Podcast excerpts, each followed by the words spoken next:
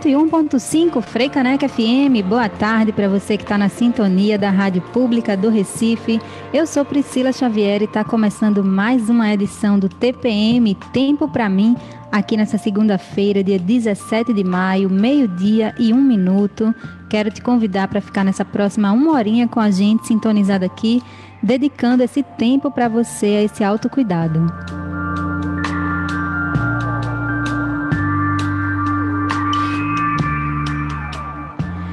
Autocuidado e o poder das emoções é o tema de hoje nesse TPM Tempo para mim. A minha convidada é a psicóloga Paula Rodrigues. Ela acredita que todos estamos no mundo para sermos felizes e construir uma vida com significado. Paula é graduada pela Universidade de Brasília, certificada em psicologia positiva pelo Greater Good Center da, da Califórnia e pelo Instituto de Psiquiatria da Universidade de São Paulo. Paula, muito bem-vinda ao TPM. Que alegria ter você aqui no programa. Bem-vinda. Muito obrigada, Priscila. Boa tarde. Boa tarde a todos. Vai ser um prazer aqui a gente trocar essa ideia nessa próxima uma hora. Que bom, seja muito bem-vinda, Paula. Agradeço pelo seu tempo, por você compartilhar um pouquinho aqui do conhecimento com as nossas ouvintes aqui na Faixa Mulher. Bom, eu tenho muitas dúvidas sobre esse tema, acredito que muitas pessoas também tenham, Paula, e você trabalha muito com isso, né? Antes de a gente falar propriamente sobre as emoções, o que, é que são as emoções, o poder dessas emoções, o que é que tudo isso tem a ver com o nosso autocuidado, eu gostaria que você se apresentasse melhor para as nossas ouvintes, porque a mini biografia é bem mini biografia mesmo. Então, conta um pouquinho da tua trajetória, como é que você chegou à psicologia, como é que você chegou na psicologia positiva e até esse momento aqui de hoje. Fala um pouquinho para quem está nos escutando. Ah, com certeza. Então, hoje, atualmente, né, eu sou psicóloga, eu atuo no consultório, mas eu também sou psicóloga no metrô de Recife, que é também conhecido como a Companhia Brasileira de Trens Urbanos. E a psicologia entrou na minha vida, acho que desde que eu tinha uns 11 anos de idade né? É, minha mãe me colocou na terapia, porque eu cheguei em casa falando que eu queria ser emancipada. Descobri na internet que, que era ser emancipada. e cheguei com essa conversa, minha mãe fazia terapia, e aí ela, você quer ir? Aí eu quero, achei sensacional. E a partir daí eu iniciei um processo terapêutico que foi muito importante para mim. Até hoje acho que eu colho é, os bons frutos. E na época da faculdade eu estudava música, eu tocava clarineta. E aí é, eu desenvolvi uma tendinite e não consegui né, é, fazer vestibular para música. E a psicologia, na verdade, era a minha segunda opção. E aí foi uma segunda opção que acho que foi uma das minhas melhores escolhas de vida. Eu sou de Brasília. E aí eu cursei na Universidade de Brasília, psicologia. Sempre fiz muito esse viés de terapêutico, né? Mas acabei me aventurando por várias áreas da psicologia no final da graduação, eu prestei o concurso público para uhum. Companhia Brasileira de Ciências Urbanas, aí eu passei e em 2015 eu me mudei para Recife. E aí lá, inclusive, que surgiu também muito esse meu questionamento, né? Porque eu via muitas pessoas adoecendo mentalmente, mas muitas delas adoeciam por falta de informação e por falta de educação emocional, porque nós não somos ensinados, né, a lidar com as emoções. Então, um trabalho preventivo, de promoção de autocuidado, né, que o tempo para mim entra também nessa categoria, ele é muito importante para prevenir o adoecimento. Algumas pessoas passam por questões mentais por falta de informação. Eu cheguei a essa conclusão. E como a gente também relaciona muito esse cuidado psicológico à doença, a gente espera adoecer para se cuidar. E quando, na verdade, a gente pode se cuidar para não adoecer né? E aí, pesquisando bastante sobre isso, eu encontrei a psicologia positiva, que foi um ótimo encontro. E desde então trabalho com isso no consultório, tento aplicar as técnicas também lá no metrô de Recife. E tem sido uma jornada muito positiva para mim. E eu tenho me apaixonado cada vez mais, né, por, por esse viés da psicologia. E hoje a gente vai falar um pouquinho também sobre ele aqui. Vamos sim. Eu queria aproveitar já, Paula, para você dizer para quem está nos ouvindo o que é, que é a psicologia positiva. Porque dentro da, da, psicologia tem várias vertentes, né? E aí, quando a gente busca o nosso autocuidado, a psicologia, a psicoterapia é uma das ferramentas que pode contribuir. Mas talvez quem está nos ouvindo não saiba muito bem a diferenciação entre cada uma delas e você atua com a psicologia positiva. Então, gostaria que você falasse um pouco mais desse ramo de atuação. O que significa a psicologia positiva? Ai, com certeza. A psicologia positiva, ela é um movimento dentro da psicologia que busca é, estudar e capacitar as pessoas para serem felizes, para aumentar o seu bem-estar.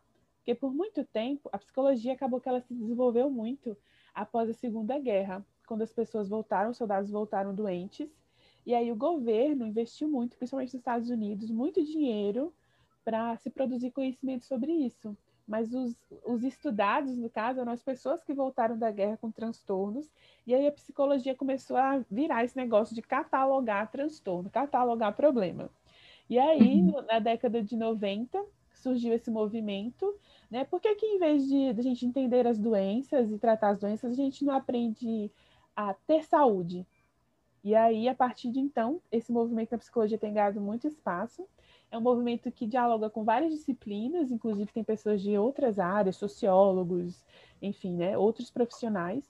E também existe a questão terapêutica dentro dessa psicologia positiva, né? Que é a psicoterapia positiva, tem a terapia cognitiva, comportamental positiva, são coisinhas mais técnicas, né? E que eu trabalho com isso. Então, a psicologia positiva estuda o que, que faz bem, o que, que traz saúde emocional para você e o que, que aumenta o seu bem-estar e a sua felicidade, o que, que te ajuda a construir uma vida que vale a pena. Então, resumidamente, é isso.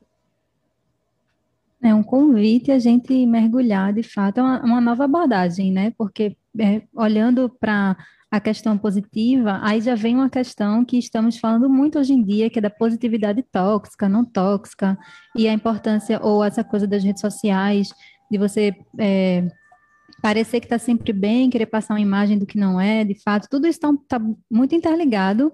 E o fato também de que nós, seres humanos, não somos estimulados a, a estudar, a conhecer nossas emoções e pensar sobre elas, falar sobre elas, né? É, a gente não é uma disciplina que a gente tem na escola, não tem na faculdade, se a gente não buscar por outros meios, a gente não se desenvolve emocionalmente também, né? E aí eu queria que tu falasse um pouco sobre isso, Paula, também. Primeiro, o que, que são essas emoções?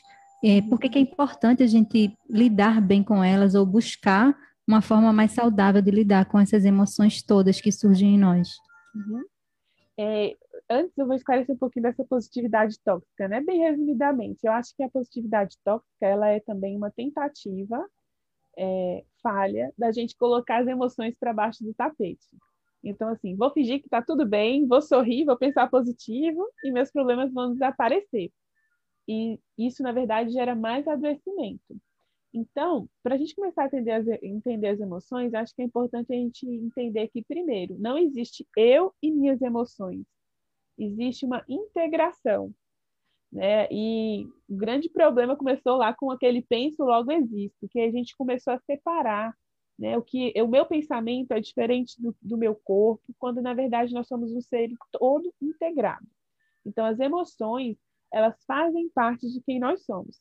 Tantos processos acontecem no nosso corpo que a gente não está consciente, não é mesmo? Por exemplo, a gente come, a gente não está consciente da digestão, de o que está acontecendo. Então, as emoções, elas também são assim, elas são uma parte integrante do nosso organismo.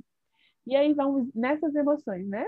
Vai existir uma parte inconsciente, vamos dizer assim. Por exemplo, às vezes tem dia que você acorda é, irritado, acorda ansioso, não aconteceu nada, mas você está daquele jeito. E às vezes você fica se questionando, né? Assim, de uma forma, meu Deus, por que, que eu estou assim? E isso piora, quando na verdade existe um aspecto inconsciente também dessas emoções. E a gente tem que aprender a acolher ao invés de às vezes questionar demais, isso pode gerar mais estresse. Então as emoções elas são a definição que eu gosto, né, que são é, reações psicofisiológicas, ou seja, elas têm componentes físicos e componentes também psicológicos. Por exemplo, quando a gente está com raiva, nossa expressão facial, a gente morde aqui já um pouquinho, né? Já fica com aquele olhar mais cerrado, já existe uma tensão abdominal, né? Que é tipo assim, né? É, é a questão mais evolucionária, né? De reagir, né? De ir para cima. Quando a gente está triste, a gente fica sem vida, sem ânimo, sem energia. Então, acaba que existe muito assim, essa questão da gente entender, observar esses aspectos físicos e esses aspectos emocionais também. Então, outra coisa importante é que essas emoções, elas também envolvem uma tendência para a ação. Por exemplo, se eu estou triste, provavelmente eu vou querer fazer certos tipos de coisa, né? Por exemplo, uma pessoa triste, ela não vai, ela não vai simplesmente, ah, eu vou caminhar, ver o sol, admirar a natureza. Né? Uma pessoa que está ansiosa, ela não vai ter uma, uma tendência a enfrentar os medos assim prontamente. Então, todas as emoções, elas envolvem uma tendênciazinha para uma ação. Isso não quer dizer que você vai se comportar daquele jeito. Você tem uma autonomia, né? Você não está sendo abduzido ali pela emoção. Pelo menos é o que a gente tenta desenvolver, né? É, há controvérsias, hein? O ideal, né? É. O, o ideal é a gente conseguir desenvolver esse espaço de resposta, né, Priscila? Assim, do tipo, Sim. não sou obrigada a mergulhar nisso, mas às vezes é tarde demais, né? Quando vê, a gente já, já agiu daquele jeito repetidamente, né? É, exatamente. E aí, é, o que a gente vê hoje é que, primeiro, é importante a gente entender que essa parte é a parte que ela é a parte que foi desenvolvida mais recente do nosso cérebro. Então, aquelas emoções mais ligadas a, a de medo, raiva, de proteção, elas são mais ligadas à nossa amígdala, que é aquela parte mais que parece com o cérebro dos répteis, assim, aquela parte bem instintiva. E existe também essa parte mais elaborada relacionada ao pensamento, que é o que a gente lida mais no nosso dia a dia. Então, é a parte mais recente que a gente tem no nosso cérebro. Então, a gente também está aprendendo a lidar com isso. E a ciência também está trazendo aí novos conhecimentos bem legais sobre as emoções. Então, as emoções são parte de quem a gente é, elas fazem parte da nossa essência. Não, não trate suas emoções como se fosse uma coisa à parte, assim, não importante. Ela é, se você é humano, você tem emoções. E se você aprender a lidar com as suas emoções, você vai viver melhor. Isso é uma, assim, acho que é o, o principal que a gente tem que, que compreender, né? E outra coisa que eu gosto de falar também é que as emoções, elas têm aí, vamos dizer, uma formulazinha, né? Uma, uns componentes. As nossas emoções, elas podem surgir do contexto externo ou do contexto interno. Às vezes a gente já acorda assim um pouquinho, aquele dia meio virada, né, com a vida, e aí, quando a gente acorda dessa forma, a tendência é que a gente interprete as coisas naquele dia de uma forma a, a corroborar com o que a gente está sentindo. Então, é importante a gente ter essa noção de que a maneira como a gente, a gente já está sentindo uma emoção, a gente vai tentar interpretar tudo né, de uma forma coerente com o que a gente está sentindo. E é importante a gente se ligar bastante nisso. E as emoções é um exemplo que eu gosto de dar, que muito psicólogo dá. Vamos colocar um, um exemplo, né? É, vamos supor que eu já sofri, fui atropelada e eu tenho muito medo de carro de buzina. Aí tá eu e Priscila andando na rua. Eu escuto uma buzina, eu saio correndo, grito. E Priscila fica olhando e não entendeu. Meu Deus, o que está acontecendo com, com Paula? Uhum. Que Paula desapareceu. Porque eu interpretei de acordo com o meu repertório, com a minha história, e Priscila interpretou de acordo com a dela. Uhum. Então, a minha necessidade quando eu escuto uma buzina é o quê? Me sentir protegida. Eu tenho medo. E a de Priscila é indiferente. Por quê? Nunca aconteceu nada com ela e a buzina. Então, as emoções, elas também são necessidades emocionais.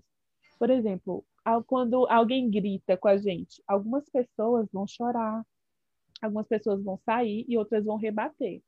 Uhum. Cada um tem o, o, seu, vamos dizer assim, a sua biblioteca de emoções ali. Do tipo, ah, ao longo da minha vida eu precisei me defender, mostrar quem eu sou, então eu vou reagir. Ah, eu já fui uma pessoa mais passiva, assim, que eu fui muito introspectiva, então eu choro e aguento tudo calada. Então, tudo isso, cada pessoa vai viver essa emoção de alguma forma. Então, acho que é muito importante a gente entender o que está por trás de cada emoção? Quando você sentir uma emoção, que é o que eu falo com meus clientes, né? Se pergunte, o que é que eu estou precisando agora? Essa é a melhor forma de você se oferecer um autocuidado diante dessa tempestade, né, de emoções.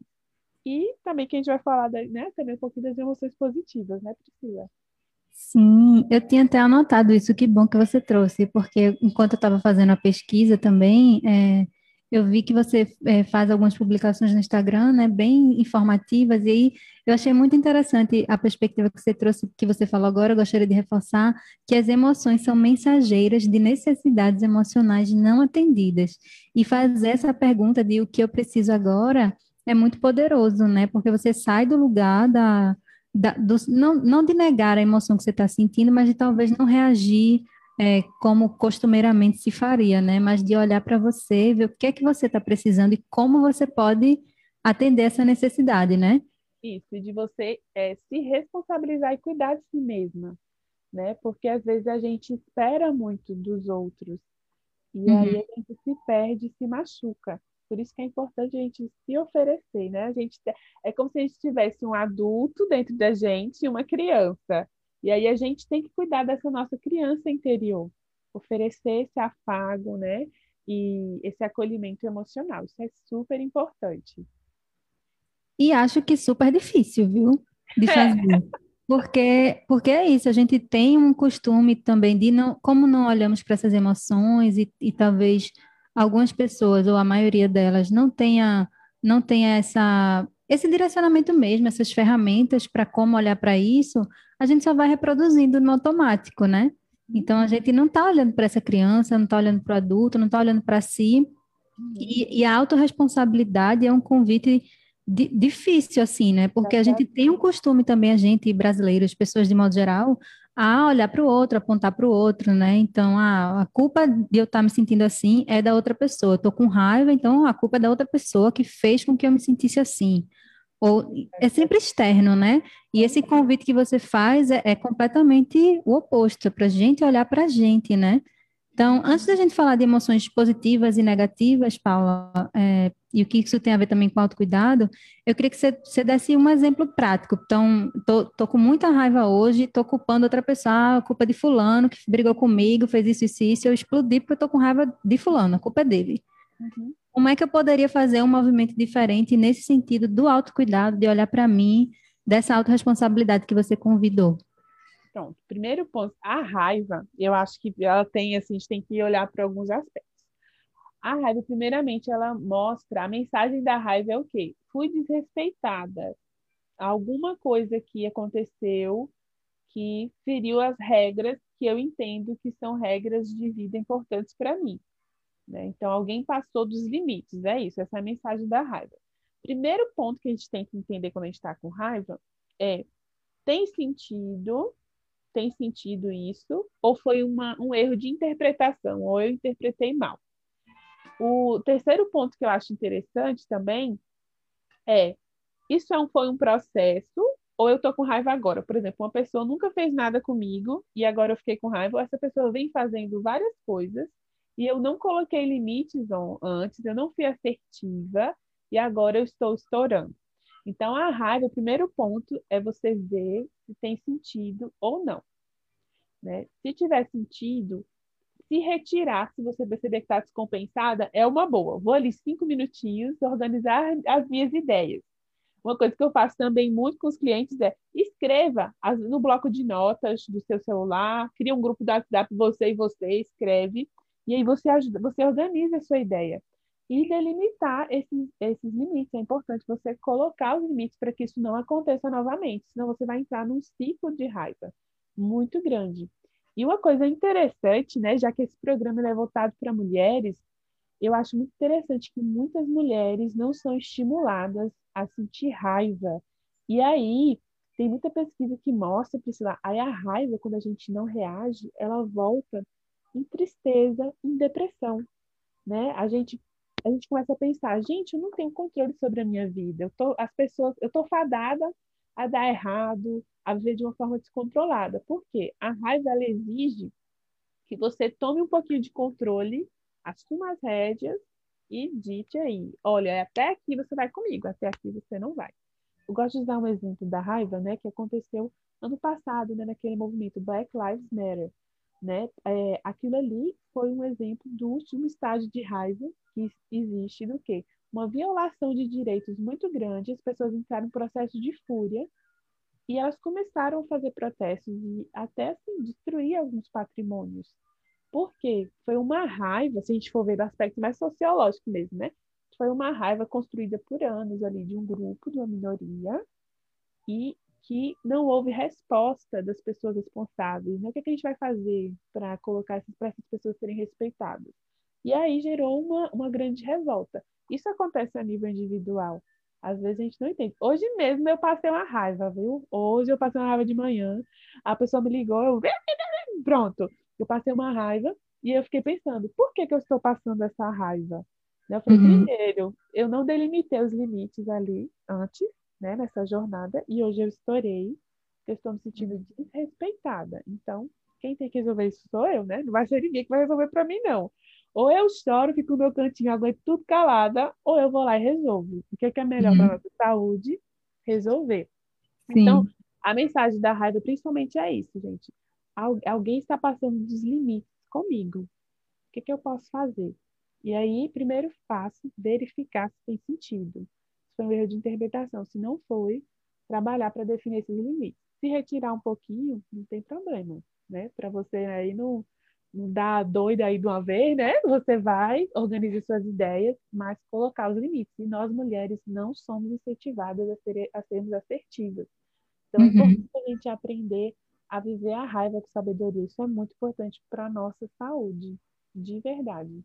Eu vejo muito isso na minha prática clínica. Amei. Imagino que a maioria das, dos seus clientes seja mulher também, né, Paula? É, é, acaba que a terapia assim, geralmente é 80% mulher, né? E, e 20% aí homens, assim. E esse é um padrão, né? Um padrão, assim, que eu vejo com outros profissionais também. As mulheres buscam mais ajuda, né? Elas têm mais facilidade de buscar ajuda. Sim.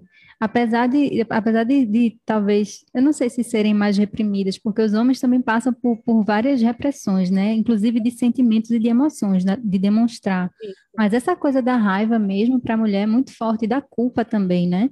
A gente já falou em outros momentos aqui no TPM que a, parece que o sobrenome das mulheres é culpa. A gente já nasce culpada por, por qualquer coisa, a gente sente culpa, né? Uhum. Então, tem o, o, próprio, o próprio medo, a raiva também, né? A ansiedade, coisas que vão acontecendo no dia a dia, e parece que vai tudo é, se somando a isso. Mas, de fato, as mulheres são ainda quem mais busca, né? A psicoterapia, por exemplo, em suas mais variadas formas. Uhum. É, nos teus atendimentos, Paula, você percebe muito essa coisa também é, com as emoções, é, dessa dificuldade? É, que tipo de ferramentas, não sei se lúdicas ou, ou, de conversa, que ferramentas estão disponíveis hoje para as pessoas lidarem é, melhor com suas emoções, no sentido dessa integração, desse olhar diferente, dessa busca do autocuidado? É, eu percebo muito, assim, já atendi pessoas que falam, como é que você está? Tô bem. Como é que você está? Tô mal. Só existia bem e mal não existia outra coisa, não, não sabia identificar. Né? E outra coisa que também acontece, né, Priscila? A gente, quando é para falar mal, a gente sabe que está com raiva, que está com medo, que está ansioso, que está isso, tá aquilo. E quando são emoções positivas, ah, eu estou bem, eu estou feliz. A gente não sabe é, diversificar, né? A gente foca tanto no negativo, né? Isso assim, que a gente sabe até dar mais nomes ao negativo do que ao positivo. Sim, verdade. E como se não houvesse também uma permissão para a gente se sentir bem, né? Para a gente se sentir feliz, entusiasmada, contente, alegre, seja lá o que for, né? E assumir isso, né? E uma coisa assim, só que você falou da culpa, que eu acho muito legal, tem um livro da comunicação não violenta, eu vou indicar no final, mas tem uma parte desse livro que ele fala muito assim, né? Quando a gente sente que nós somos responsáveis pelo bem-estar dos outros. Então a gente se culpa se alguém está perto da gente e essa pessoa não está bem. Isso é muito comum com, com as mulheres, principalmente, com o gênero né, das mulheres. Isso é muito comum. E aí entra a questão da culpa, né? Do tipo, ah, se eu estou bem, mas minha mãe está mal, meu irmão está mal. né? E é. Então, eu, eu não posso ficar totalmente bem, eu tenho que fazer as pessoas se sentirem bem. E aí, às vezes, a gente carrega uma culpa que não é nossa, né? Que, na verdade, cada pessoa tem que praticar o seu autocuidado, né? E aí, sobre esse repertório né, emocional, primeiro passo acho que é a observação, gente. Observar. Aí tem muito terapeuta que passa atividade escrita mesmo, de observar, e eu acho super legal isso, assim. Para algumas pessoas se identificam, eu passo, para outras não mas é observar o que, que você está sentindo e tentar dar nomes. E observar também o que, que causa cada coisa. Por exemplo, ah, acordei, minha manhã foi perfeita. Eu fiz isso, isso, isso. É importante você observar por que, que foi perfeita a sua manhã. Que emoção você sentiu? Tem até no meu Instagram, tem lá uma roda das emoções. E eu coloquei, eu tenho PDF também, depois se alguém quiser eu mando, que eu, eu passo para os clientes para eles imprimirem e colocar em casa. E quando eles estiverem sentindo alguma coisa, eles vão lá e olhem, onde é que eu estou aqui? Onde é que eu me encaixo? A gente precisa aprender a diversificar isso. E escrever também, quem adora escrever também, acho que é uma ótima, assim, uma escrita expressiva, tem gente que faz poesia, tem gente que faz poesia, tem de tudo, assim. Então, acho que é uma forma de você aprender a diversificar o seu repertório. Mas eu acho que o principal é observar, e se você for do perfil de anotar, anote. E meditação sempre vai ajudar, gente. Não tem nenhuma contraindicação de meditação, né? Que eu vi até hoje. A meditação sempre ah, ajuda. Vamos falar disso então também, bem lembrado, Paula. Eu esqueci de dar duas informações muito importantes quando começamos este TPM de hoje, porque eu estava muito empolgada para falarmos sobre emoções. Então, eu vou dizer agora. O TPM está sendo transmitido nesta segunda-feira, dia 17, ao vivo, gente, no, em vídeo, no nosso Facebook. Então, se você quiser entrar por lá, acompanhar ainda, dá tempo no ao vivo facebook.com.br. Tem pessoas nos acompanhando aqui também, fazendo comentários. Paula, vou ler daqui a pouquinho, mas antes que eu esqueça, do segundo aviso é temos prática de meditação no final deste TPM, novamente hoje. Não, não vou dar spoiler do que é a meditação, não, você tá ouvindo aí até o final, hein, ouvinte? Fica aí com a gente, vai ser muito legal. A gente vai encerrar o programa hoje com uma prática, que é justamente esse convite a você parar um pouco, né? Tá ouvindo a gente aí, tá bem no pensar, mas ir para o sentir também, integrar essas coisas, então vai ser maravilhoso. Fica com a gente. Quero agradecer a quem está ouvindo, acompanhando no Facebook. Marli Rodrigues diz: essa psicóloga é top. Olha que maravilha. Marli Porfírio comentou abaixo também, é super interessante esse tema. E a Tereza Silva também acompanhando diz que esse tema é muito importante e produtivo. Maravilha. Só a mulherada também acompanhando, ó, que coisa boa ouvindo esse tempo para mim.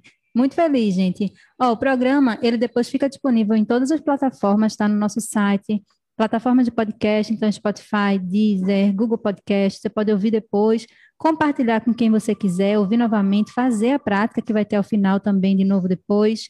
Ana Paula Gonçalves comenta também, eu já estou ansiosa esperando a meditação. a danada da ansiedade que pega a gente por qualquer coisa, né, minha gente? A ansiedade boa, a ansiedade ruim, eu não sei não. Existe isso também, Paula? Vamos falar disso. Existe coisa boa, emoção boa, emoção ruim? Como é que tudo isso se integra ou poderia se integrar melhor dentro da gente? Primeira coisa é da ansiedade. A gente esquece que mas primeiro, quando a gente, se você vê alguma coisa na internet, gente, é, zere sua ansiedade, não sinta mais ansiedade. É mentira, fuja, tá, gente? Isso é furada, isso é não é correndo. Isso aí é golpe, é golpe. Cai quem quer, né? É golpe. Não, não caiam nessa. Por Tá aí, cai quem quer, verdade. Porque a ansiedade é uma emoção que todos nós sentimos. Ela faz parte aí da experiência humana. Agora, em certos níveis, níveis mais elevados, ela pode ser prejudicial e aí existem né, os transtornos que são desenvolvidos a partir dessa, vamos dizer assim, né? Dessa saturação aí de ansiedade, né? A gente está sentindo muita ansiedade, então existe isso.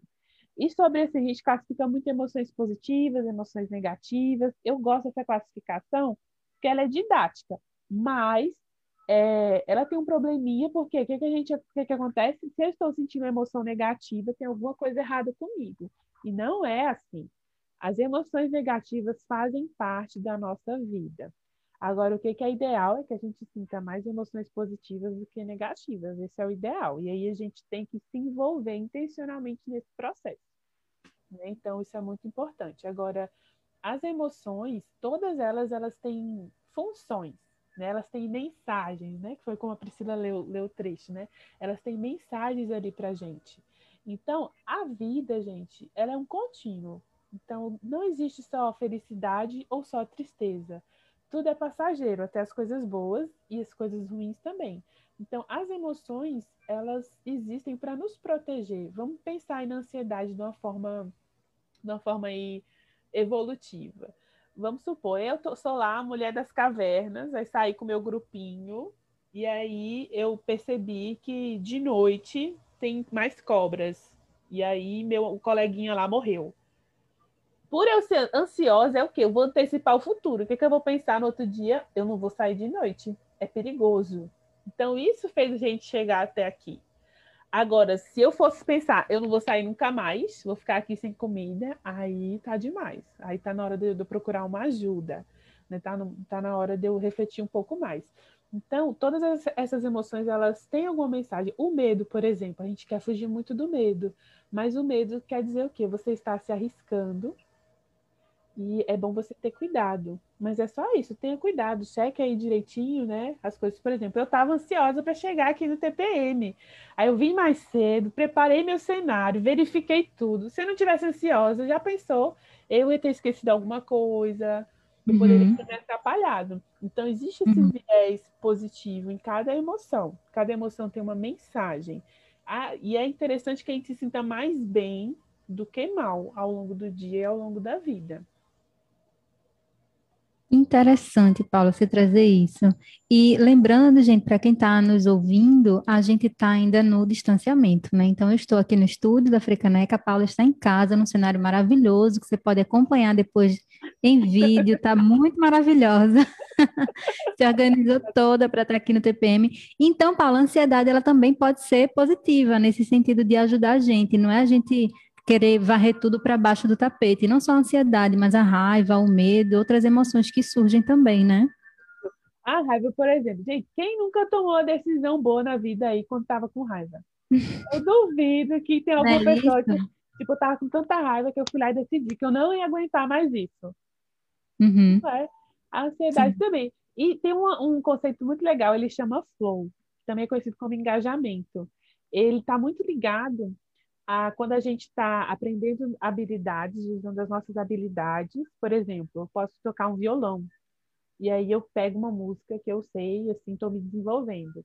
E ali o flow, ele é essa. Ele é, tem até um gráficozinho, né? Ele é, é, você pega a ansiedade, né? Assim, a sua, a sua crença sobre se você é capaz ou não de conseguir com as suas habilidades. E aí, nesse sentido, a ansiedade ajuda você a se preparar para você encarar esse desafio. Então, a ansiedade, ela ajuda a gente a encarar desafios. Agora, se ela faz a gente fugir, aí, não. Né? Mas uhum. a raiva, a tristeza também, com certeza, já fez você aceitar alguma coisa na vida. A tristeza, a mensagem da tristeza é muito assim, preciso de, de um acolhimento, mas também a realidade não está como eu queria, estou triste. Está é, tá diferente do que eu esperava. Quando a gente uhum. perde uma pessoa querida, a gente não fica triste? Porque a realidade mudou e aí a gente tá triste, ainda tá digerindo isso. Então, essa é a mensagem da tristeza. E aí, a gente sair da tristeza, a gente precisa de um afago, buscar um apoio emocional para criar um novo cenário. Então, assim, toda, toda a emoção ela vai vir carregada aí de um, de um códigozinho para a gente decifrar. Né? E essa jornada ela é interessantíssima. Outra coisa assim, que eu acho que a gente tem que falar quando a gente fala de emoções é sobre tolerância. Está assim, num mundo tão polarizado que quando a gente está numa situação desconfortável, a gente quer fugir ou a gente acha que faz mal. Uhum. Por exemplo, se eu estou encarando um, um novo desafio, se eu estou com medo, ou se eu estou irritada, ou se eu estou ansiosa, eu tenho que fugir. Então, a gente só cresce quando a gente aprende a tolerar o desconforto. Não tem como. É, é como ir para academia, né? Vamos pensar na academia emocional, né? O músculo só vai se desenvolver se eu colocar peso nele e eu aguentar, né? Um pouquinho lá. Amei a academia emocional, tá? Vou anotar aqui. É, é ótimo, eu gosto. E fica mais fácil né, de entender. É a academia emocional, né? O seu músculo, gente, só vai desenvolver se colocar um pezinho. Se não colocar um pezinho, não desenvolve.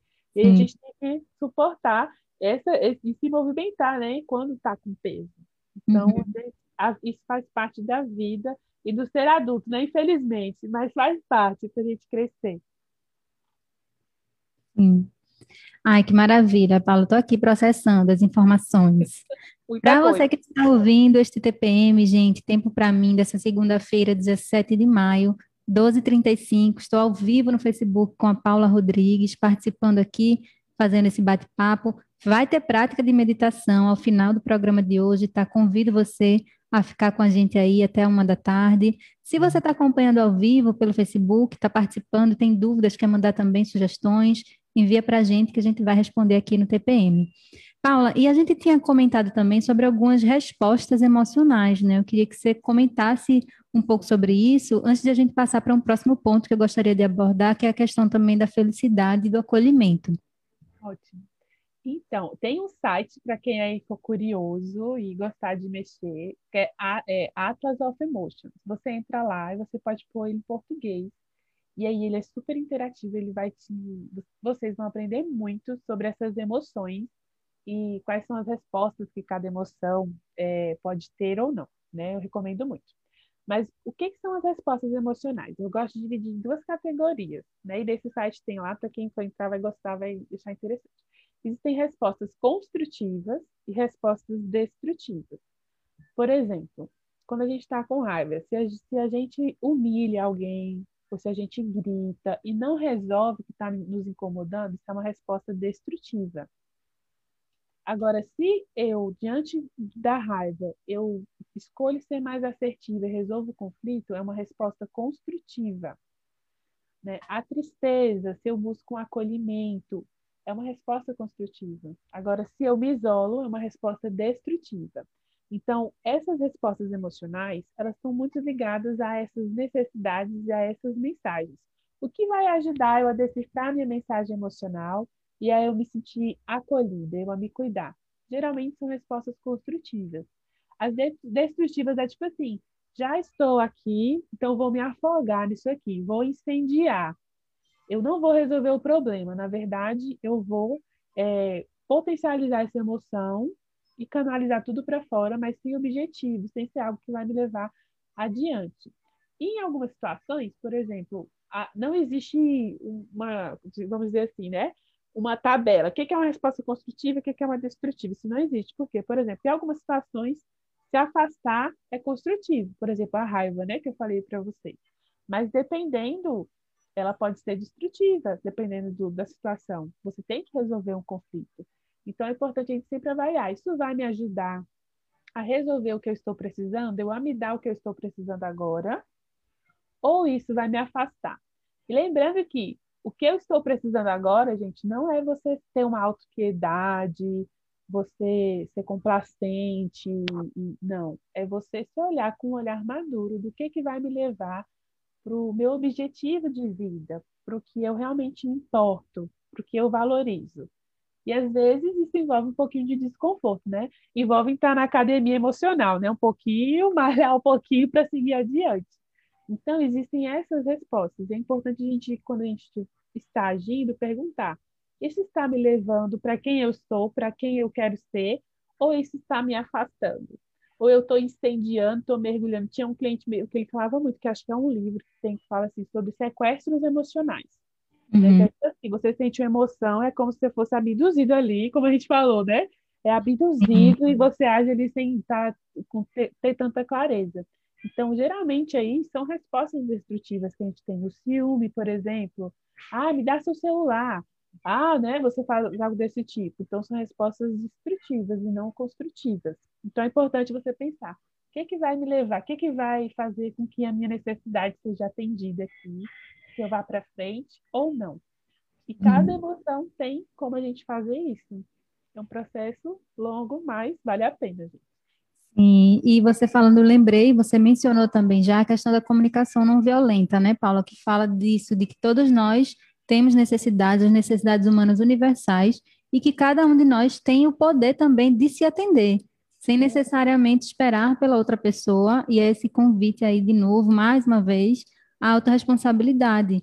E um, uma coisa que eu gostaria de falar com você, antes de a gente passar para o acolhimento, Paula, também, para o recado final, para a nossa meditação que está chegando, é, que eu vi lá também no seu Instagram que você fez uma publicação, você disse assim, todos é, foi, foi uma citação, né? Todos os seres estão em busca da felicidade, mas estão confusos sobre o que pode lhes trazer a felicidade. E aí eu gostaria que você comentasse um pouco, porque aí entra, para mim, entra nessa questão das estratégias que a gente vai usar para atingir esse objetivo. E o que de uhum. fato é a felicidade, né? Porque cada pessoa pode ter um conceito diferente, pode ser algo material para alguém, pode ser algo mais emocional para outra pessoa. Então, dentro disso tudo, como é que a gente equilibra é, e, e busca estratégias mais saudáveis e mais conscientes para a gente ter essa felicidade? Ah, eu adoro essa citação. Eu acho eu amei. Muito bonita, eu acho ela muito tocante. Por quê?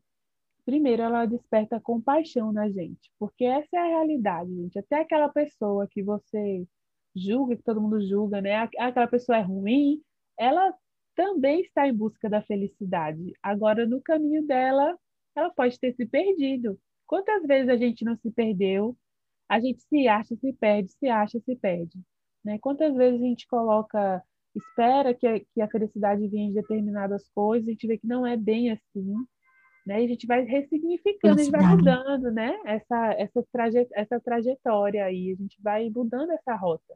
Então, todos nós, qual, eu, eu fiz uma pergunta para uma cliente um dia desse, falei, qual que é o desejo de todo mundo? Vai pesquisar aí, o que, que todo mundo tem em comum? Semana que vem a gente conversa, né? Porque é, a realidade é que todos nós queremos ser felizes, mas para algumas, algumas pessoas têm visões distorcidas, ou algumas pessoas elas acabam se perdendo. E aí a gente mesmo se perde, então a gente tem que entrar nessa busca de se reencontrar. E a felicidade, eu acho assim que eu acredito que foi muito distorcida ao longo do tempo. Algumas pessoas acham isso até vazio, superficial, mas, na verdade, ser feliz é uma necessidade de todo mundo. E também é um direito. Agora, a gente precisa calibrar aí o que, que a gente acha que é ser feliz. Às vezes, a gente acha que ser feliz é ter prazeres é, o tempo todo, né? Se render aos desejos, é não sentir desconforto.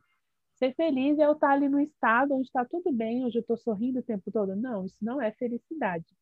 E aí, na, é, a felicidade, primeiro, ela é um conceito que ela não é da psicologia, veio da filosofia, e tem as religiões que explicam, né? Cada religião explica de uma forma diferente. E por muito tempo existiram aí dois vieses da felicidade, esse do prazer, do imediatismo, e o dos valores de você construir uma vida que vale a pena.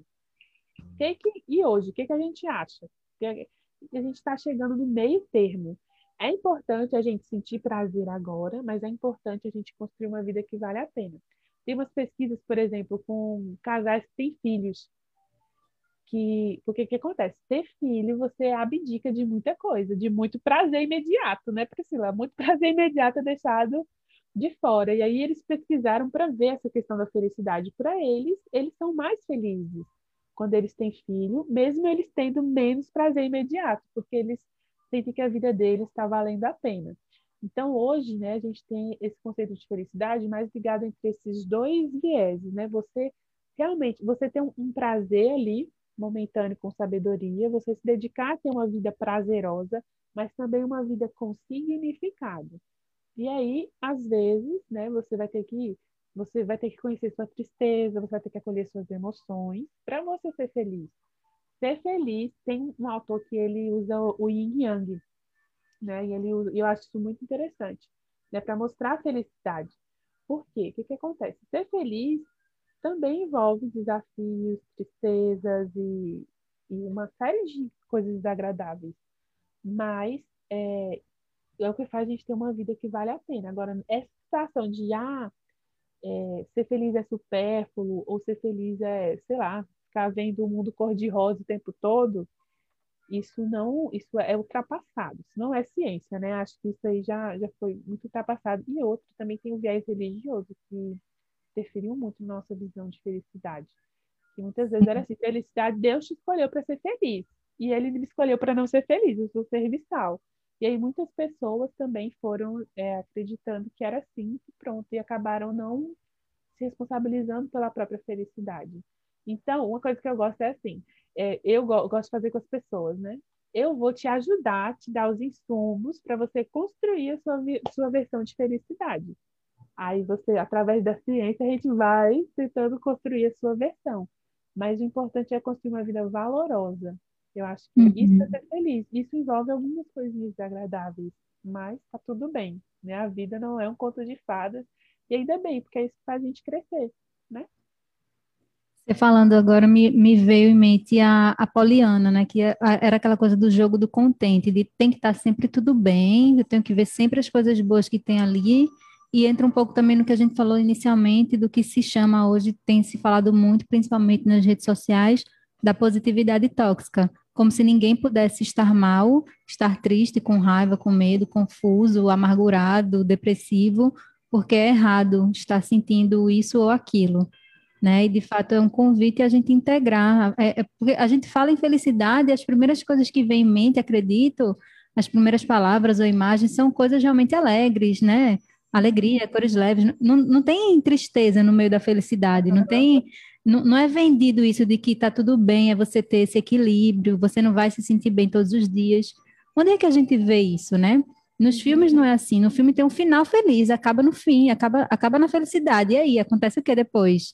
Felizes para sempre, para né? sempre, nada aconteceu depois, eles não tiveram nenhuma briga, ninguém morreu, ninguém, sabe? Não, não aconteceu nada que vai mexer nesses altos e baixos que a gente sabe que a gente sente diariamente, né? Nem todos os dias são bons. É uma loucura, né? A gente precisa realmente olhar para isso e ir ressignificando. E aí você traz a questão do se acolher, né, Paula? E pode ser que tenha alguém nos ouvindo e você deu algumas ferramentas, falou, mas a pessoa pode estar assim, ah, eu não consigo sozinha, acho que eu, eu preciso realmente de um empurrão, de um suporte, de alguém, é, de alguma ferramenta para me apoiar, né? O que é que você indica, Paula? Onde é que a gente poderia começar a cuidar mais dessas emoções? Se você quiser também já deixar referências, né? A gente vai, vai partindo aqui já já para o final, mas que primeiro passo eu poderia dar na direção desse cultivar as emoções, esse autocuidado de uma forma mais saudável para mim? Eu acho que o primeiro passo é você se observar, como eu falei. Tem algumas coisas bem práticas. Quem tem Netflix, tem lá uma, uma série do Headspace, que é um aplicativo de meditação, que agora tem a, a série chamada Aprenda a Meditar são episódios de 20 minutos e eles ensinam a gente a ter uma, uma relação bem legal com as emoções.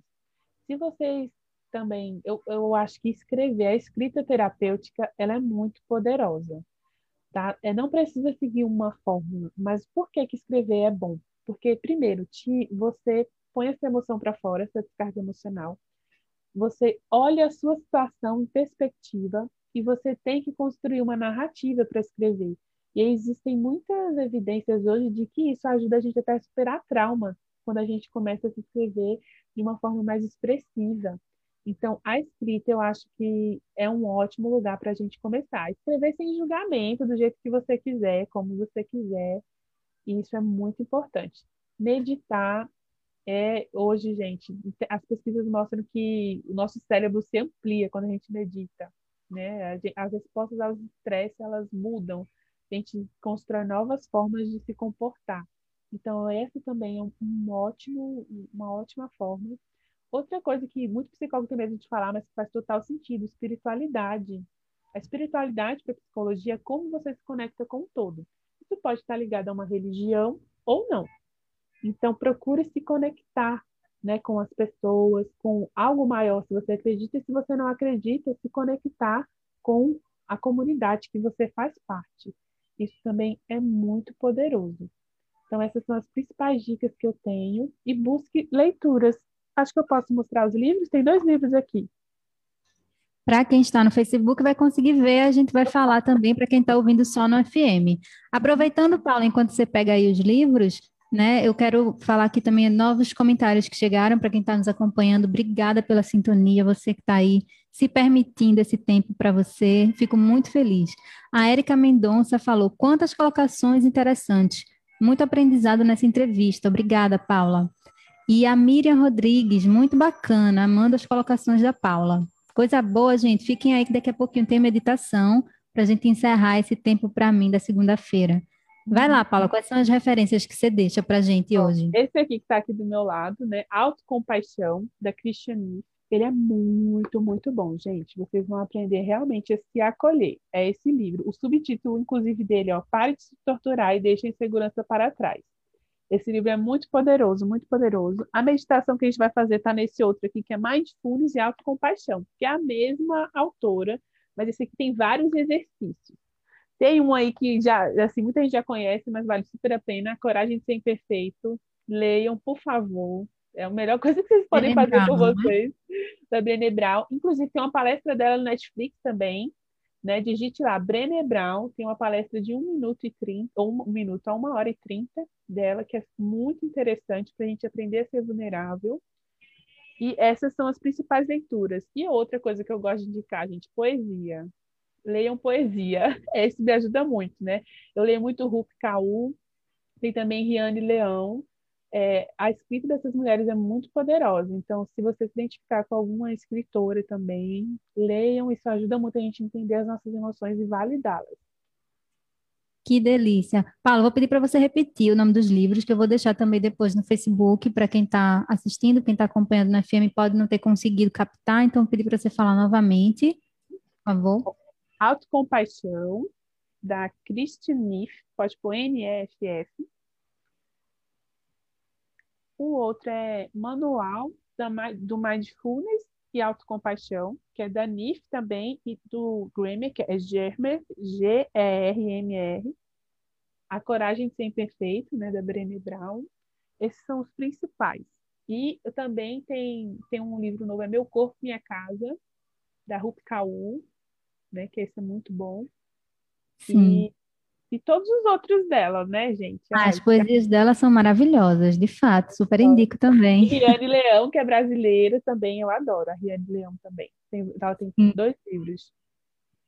Gente, estamos caminhando para o finalzinho desse TPM. Aproveito para lembrar que Paula mencionou aí também Mindfulness. Semana passada, a edição do TPM é, eu convidei a Sabrina também, que, que trabalha com práticas de mindfulness, de atenção plena. Está disponível já no Spotify e em outras plataformas, você pode ouvir. Tem uma prática também ao final, então você pode já trazer a atenção plena aí para o seu dia a dia, ouvindo essa prática lá com a Sabrina na edição passada do TPM. E hoje teremos uma meditação que é da bondade amorosa, né, Paula? Daqui a pouquinho. Antes de fazermos a meditação, encerrar esse TPM, quero agradecer já de antemão você aí que está nos ouvindo, que se permitiu esse tempo para você, que está ouvindo no FM, que está ouvindo no Facebook, que participou, deixou seu comentário, sua sugestão aí para nós. Agradecer a Paula Rodrigues pela presença online à distância, mas muito acolhedora, querida. Muito obrigada, viu, por todas as palavras, todos os ensinamentos compartilhados aqui. Muito feliz de você ter cedido um tempinho aí para conversar com a gente, com as nossas ouvintes. Agradecer a Kleber Lemos, que está nos trabalhos técnicos aqui na rádio hoje. E queria que você deixasse um recado final, Paulo, antes de a gente ir para a nossa meditação final. Sim, claro, gente. Primeiro, quero agradecer né, a toda a equipe e principalmente a Priscila por esse convite maravilhoso. Adorei estar aqui com vocês, foi uma experiência maravilhosa e que a gente nunca desiste, nunca desista de cuidar da gente, porque isso tem que ser uma prioridade. Inclusive, se cada um cuidar de si, o mundo vai ser melhor, né? Então, eu acho que a gente não, não tem esse medo. E uma coisa que eu gosto de falar, eu vou falar sempre, outra coisa, pratiquem a bondade, né? Assim, nesses dias difíceis a gente está precisando e que a gente tenha muita compaixão pelas pessoas que estão à nossa volta porque isso, inclusive, melhora a nossa saúde mental e ajuda a gente a ajudar o outro. Então, acho que isso é muito importante. E outra coisa, né, se alguém quiser me seguir nas redes sociais, é, você me encontra pelo arroba psicoterapia e afins. Eu comecei o Spotify, mas estou tentando ali ainda colocar algumas, algumas outras coisas. E tem um site também do Psicoterapia e Afins, que eu envio é, semanalmente também newsletter, tem muitos textos. E se você quer aprofundar todo esse conhecimento aqui que eu falei para você, no dia 20 de junho vai sair um curso online, meu e aí da minha equipe, chamado Florescer, onde a gente vai aprender a construir a nossa versão de felicidade. Então, se você quiser fazer parte, está sendo preparado tudo com muito carinho. É, vocês me avisam aí quem chegar pela, pela rádio, a gente pode ver também, né, uma parceria, alguma coisa mas me avisem. E esse curso está sendo preparado assim, a gente vai falar de perdão, de emoções, tudo que vocês imaginarem e principalmente sobre como ser feliz, né, nesses tempos difíceis. E é isso. E agora convidar vocês para um momento aí, para um tempo para mim mesmo, para a gente mergulhar aí em como essa bondade amorosa ela pode surgir de dentro e muitas vezes a gente não sabe. Então a gente vai começar uma reflexãozinha sobre isso. Podemos começar, Priscila? Já desliguei meu microfone, está com você. Só uma dúvida, Paulo, antes da gente começar a meditação, quem quiser saber também sobre sua agenda, os atendimentos, além do curso que você mencionou, também é pelo Instagram, não é? Isso, pelo Instagram, pelo site, pode ficar à vontade. Estou sempre lá respondendo. Estou aberta aí para a gente tirar dúvidas e trocar figurinhas. Maravilha. O Instagram é Psicoterapia e Afins, tudo junto, gente. Paula Rodrigues. Então vai lá, Paula, conduz a meditação com você. Queria que você agora ache uma posição confortável, sentada, deitada. Que você, se você sentir à vontade, coloque uma mão sobre o seu coração ou outro lugar que seja calmante. Respire fundo, inspire. Expire. Repita esse movimento Perceba o ar entrando nos seus pulmões. Inspire. Expire. E à medida que você vai respirando, vai percebendo como que o seu pulmão está se dilatando, aumentando de espaço. Quais são as sensações no seu corpo? Coloque aí a sua mão no seu coração. Continue respirando e busque trazer não só consciência, mas uma consciência amorosa para a sua experiência e para você mesmo.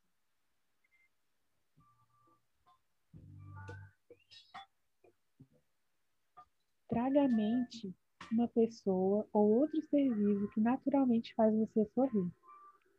Alguém com quem você tem um relacionamento fácil, descomplicado. Alguém que provoque emoções positivas só ao lembrar. Pode ser um filho, sua avó, seu gato, seu cachorro. Qualquer um que naturalmente traga felicidade para o seu coração. Se surgir na sua mente muitas pessoas ou outros seres vivos, escolha apenas um. Continue respirando. Deixe sentir como quando está na presença desse ser. Permita-se desfrutar da boa companhia. Crie uma imagem vívida desse ser na sua imaginação. Agora, reconheça como esse ser deseja ser feliz e livre de sofrimento, assim como você e todos os outros seres vivos. Repita silenciosamente sentindo a importância das palavras. Que você possa ser feliz. Que você possa estar em paz. Que você possa ser saudável. Que você possa viver com tranquilidade. Agora, acrescente você ao seu círculo de boa vontade. Crie uma imagem de si mesmo na presença do seu ser amado e visualize os dois juntos. Que eu e você possamos ser felizes. Que eu e você possamos estar em paz. Que eu e você possamos ser saudáveis. Que eu e você possamos viver com tranquilidade. Respire fundo. E por fim, respire mais algumas vezes. Repouse em silêncio Aceite sua experiência como ela é. E aos pouquinhos vá retornando, abrindo seus olhos e sentindo essa emoção.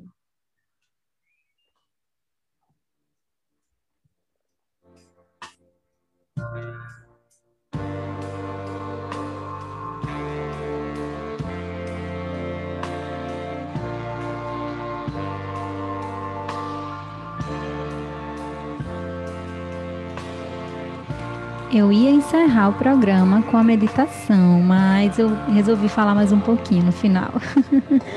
Queria agradecer, Paula. Eu quase que não voltava, hein? Tava tão bom lá, fiquei bem, bem tranquila, bem relaxada. Quero agradecer você por essa meditação. Gente, para você que ficou até o final, tem mais alguns comentários no nosso Facebook, agradeço, tá? É, Marilyn Silveira falando que muito esclarecedoras as colocações. A Maria Socorro dizendo que top, meninas, muito bacana. Marli Rodrigues dizendo que amou a meditação. Que bom, gente, muito bom saber que a gente trouxe benefícios, né? Nessa busca da felicidade, desse autocuidado. Paula, muito obrigada, viu, pela presença. Obrigada pela meditação. Desejo aí muito sucesso na, na jornada e que a gente possa se conectar em outros momentos também. Com certeza, Priscila, conte comigo. Essa troca vai permanecer. Muito obrigada. Obrigada, gente. Sigam a Paula nas redes sociais se vocês quiserem mais informações sobre os atendimentos, sobre os cursos, psicoterapia e afins. Semana que vem tem mais TPM, Tempo para mim. Esse programa, como eu disse, vai estar disponível no Spotify. Se você já está ouvindo no Spotify, compartilhe com muitas pessoas para que mais pessoas possam ter acesso a esse conhecimento que a gente está trazendo aqui na Frecaneca FM, a rádio pública do Recife. Até semana que vem.